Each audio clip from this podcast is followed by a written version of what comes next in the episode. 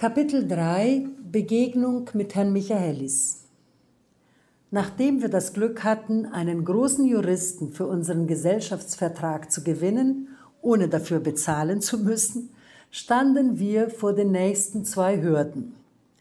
Geeignete Räumlichkeiten zu finden und noch schwieriger einen Bürgen.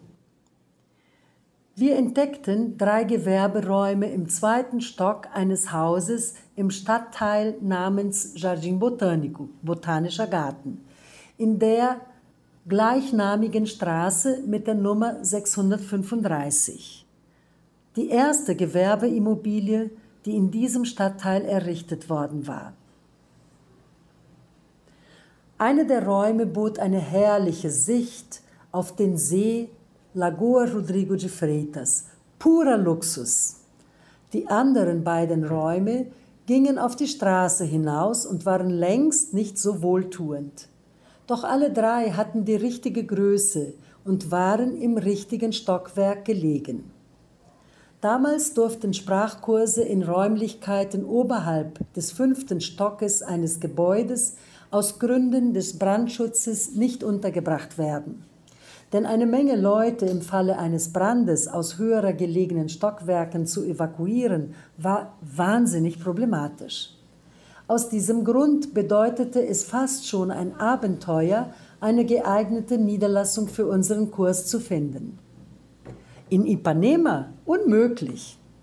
Eine Alternative dazu bot eben der Jardim Botânico, schon immer das Stadtviertel des Fernsehsenders Globo. Ich war in der linken Szene sehr aktiv damals und akzeptierte diese Option nicht wegen der Bedeutung des Fernsehsenders Globo, wurde aber bei der Auswahl überstimmt. Nun gut, der Jardim Botânico schien einfach der richtige Ort für unseren Kurs zu sein. Hatten wir einmal die Räumlichkeiten gefunden, galt es, einen Bürgen aufzutreiben. Wer würde sich auf die wahnsinnige Aktion einlassen, ein Projekt von jungen, verträumten Frauen zu unterstützen und eventuell für die bei Mietsausfall hohen Kosten aufzukommen? Hm, schwierig. Und wer wäre bereit gewesen, für drei kommerziell genutzte Räume zu bürgen?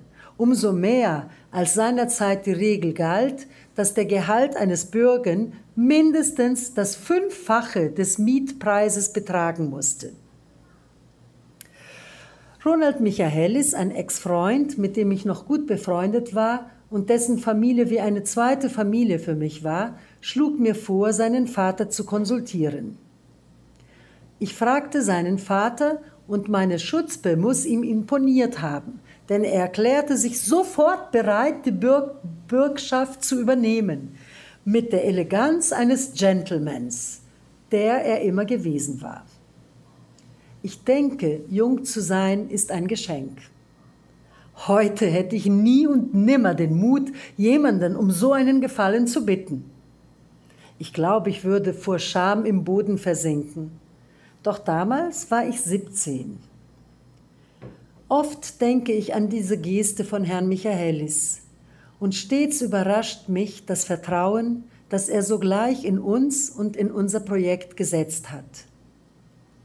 Wenn heute jemand, der in meinem damaligen Alter ist, mich darum bitten würde, die Bürgschaft zu übernehmen, würde ich zusagen? Kaum vorstellbar, oder? Herr Michaelis, den wir im Portugiesischen immer Herrn Michaelis, Seu Michaelis genannt haben, ist ein wahrer Schutzengel gewesen. Immer hat er uns mit einem Lächeln empfangen und sich für den Gang der Dinge interessiert. Bei verschiedenen Gelegenheiten stand er mir und uns allen mit Rat und Tat zur Seite.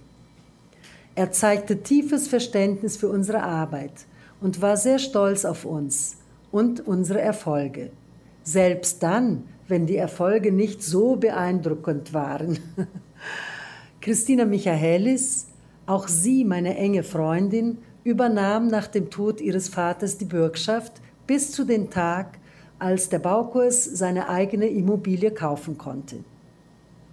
Um diese für die Geschichte des Baukurs so wichtige Familie zu ehren, haben wir einen Raum des Baukurs Botafogo nach Alfred Michaelis benannt. Unser ewiger Dank gilt dieser Familie.